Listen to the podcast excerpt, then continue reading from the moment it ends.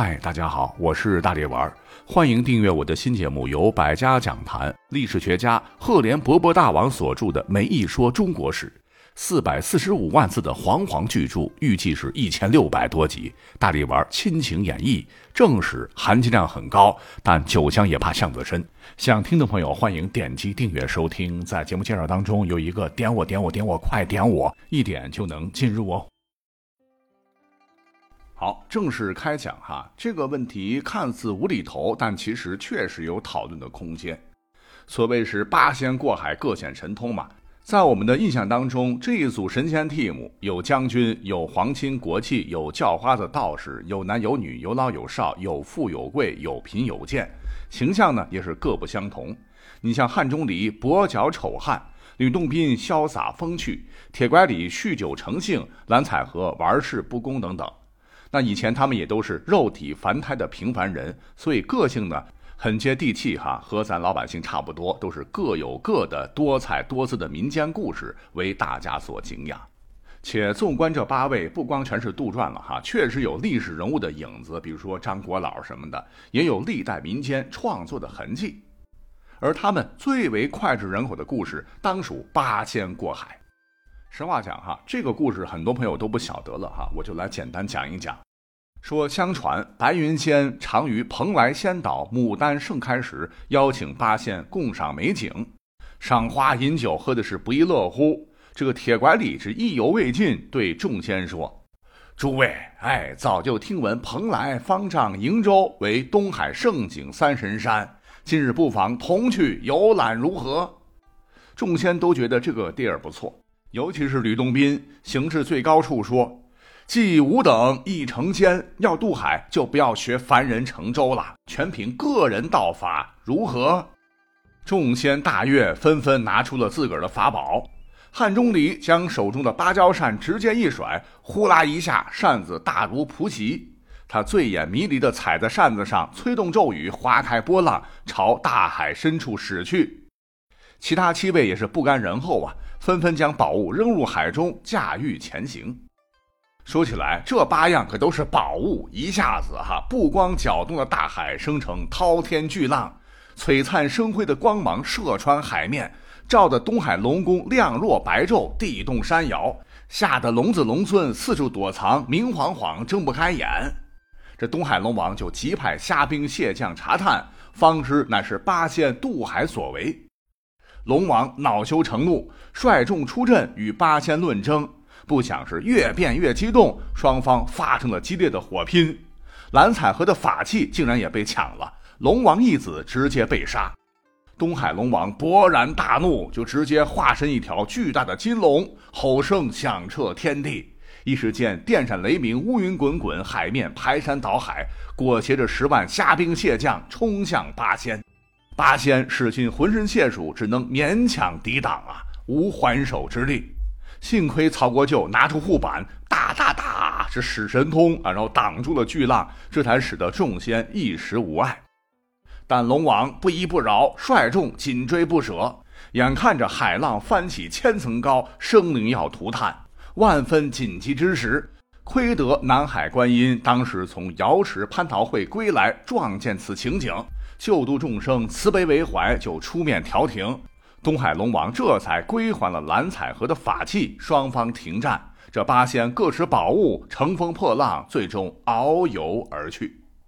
此番八仙闹海，沿海人们从此几百年间也有了七男一女不同船的禁忌。列位，那听完我如此详细的介绍八仙过海，您知道为什么呢？因为在网上呢，我看到有听友问。说是在神魔小说《西游记》当中，为什么没有看到八仙过海里的八仙呢？如果说有八仙，他们几位能否治得住猴子呢？还引发了大家广泛的热议。其实啊，我的答案就在故事当中。咱们呢，先来扒了原著，就会发现，其实八仙呢，《西游记》当中是提过的。众所周知，明代的吴承恩吸收了他之前的宋元时期的话本，创作出了《西游记》。故事呢，就是取自唐初李世民时玄奘西天取经的历史片段。而八仙中，你分析，绝大多数呢，也都是唐代人物，那同为神话小说，两者是有交集的。如在第八十一回镇海寺心猿之怪，黑松林三众寻尸一回，孙悟空夸自个儿本事大，说大惊小怪，哪怕他背懒愧浓，一赶赶上去，跑的跑，颠的颠，躲的躲，慌的慌，一捉捉将来，错的错，烧的烧，磨的磨，冲的冲，正是八仙同过海，独自显神通也。很明显，这里的八仙过海中的八仙，就是咱们开头说的八仙。从时间顺序上看，八仙过海的故事应该是在唐僧取经的故事之后。啊，这应该是作者不经意间引用到当时非常流行的俗语留下的 bug 一枚。不过，在《西游记》的原著当中，可不仅仅提过过海的八仙呐。如猴子第五回被封为齐天大圣，一日七仙女去采摘蟠桃，孙悟空嘴贱嘛，就问哈。那蟠桃会请了谁呀？有没有俺老孙呢？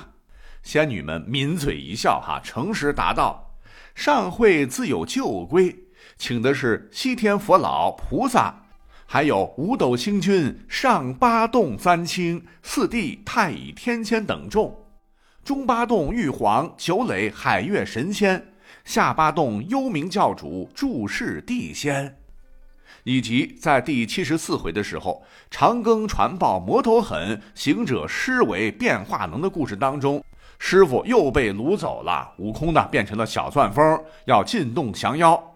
这时呢，太白金星变成老头，提醒孙悟空说：“狮驼岭的魔头厉害的很，那妖精一封书到灵山，五百阿罗都来迎接，一指剪上天宫，十一大妖个个相亲。”四海龙曾与他为友，八洞仙常与他作会，十地阎君以兄弟相称，设令城隍以宾朋相爱等等。那这里边的上八洞、中八洞、下八洞以及八洞仙，其实说的呢也是八仙，只不过呢说的不全是八仙过海里的八仙啊，因为历史上这个八仙的传说的起源非常早了，最早呢可以追溯到汉代。那人物历经演变，有多种的说法，可不仅仅是我们现在最为熟悉的什么铁拐李、汉钟离、张果老、蓝采和他们这八仙。由于咱们本土道教这个神话神仙体系非常的庞杂，这个八仙呢还分为了更古老的上八仙，分别指福禄寿三星、张仙、东方朔、陈抟老祖、彭祖、骊山老母。多说一嘴，骊山老母乃是荣虚轩的妻子。荣虚轩又是谁呀？乃是秦国历代君王的始祖，为商朝贵族嬴姓。他呢，又是伯益的后裔，被商王任命大将军，镇守西陲要地。而伯益曾帮大禹治水有功，故而呢，被赐予了嬴姓。所以搞了半天，原来后来一统天下的秦始皇嬴政啊，竟然是骊山老母的后代。那还有说法就讲啊，秦国的亡灵之所以会选在骊山，可能跟骊山老母有很大关系。骊山老母的骊和骊山的骊是一模一样哈。除了上八仙，还有下八仙，历史上说法很多，有硕士广成子、鬼谷子、孙膑、刘海、和合二仙、李百八、麻姑，呃，也有说是张仙、刘伯温、诸葛亮、苗光玉、徐茂公、鲁宁秀、牛郎织女的，而中八仙。妥妥的就是闹海的那八位，由此可见，呃，虽然说《西游记》中啊只言片语的大概的提及过八仙，可是奇怪的是，你要细究，在一百回里，甭管是石猴问世、大闹天宫、西天取经、斩妖除魔，到最后取经团队修得正果，八仙是一丁点戏份都没有，从来没露过脸、喘过大气儿。哎，那你说这么接地气的神仙组合，竟然完全的被无视？哎，这到底是怎么回事呢？那后来经过专家分析，可能跟八仙大部分乃是唐僧取经故事的后面的人物有关，就没有给中八仙留位置。哦，别说什么中八仙、上八仙、下八仙，也肯定没有。呃，因为呢，还有一个非常重要的原因，就是因为实力太弱鸡。你看，在《西游记》前几回的时候，这个东海龙王一听说水帘洞孙悟空来也，慌得他是赶忙亲自出面相迎。这借兵器搞来搞去，孙悟空竟然将定海神针缩成了绣花针，藏在耳内，道声谢走了。这龙王屁都不敢放。再反观八仙过海的故事，这八仙差点呢就被东海龙王全歼，那实力高下立判。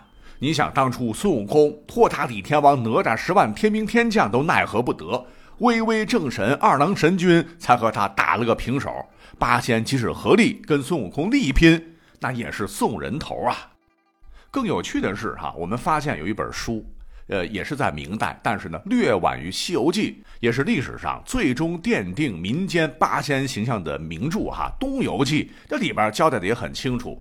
说八仙过海时跟这个东海龙王起了争执，这个龙王就率众来围，一通乱打。龙王以擅杀命死、焚烧龙宫、妄移泰山、注色东海之罪名，将八仙直接告上天庭。玉帝震怒，就派天兵天将来讨伐八仙。这五财神赵公明率十万天兵打头阵，对阵八仙，打的是昏天黑地，不分胜负。玉帝一瞅，那赶紧增援呐！又派关羽、温琼统帅天兵二十余万，马赵二将统兵二十余万助阵，跟八仙通通锵锵打将起来。那乱拳打死老师傅啊！那八仙就要精疲力尽，被擒住时，他们的最强外援齐天大圣孙悟空竟然是从天而降，一人独占马赵二将，一棒子挥下去，呼，十万天兵被打扁。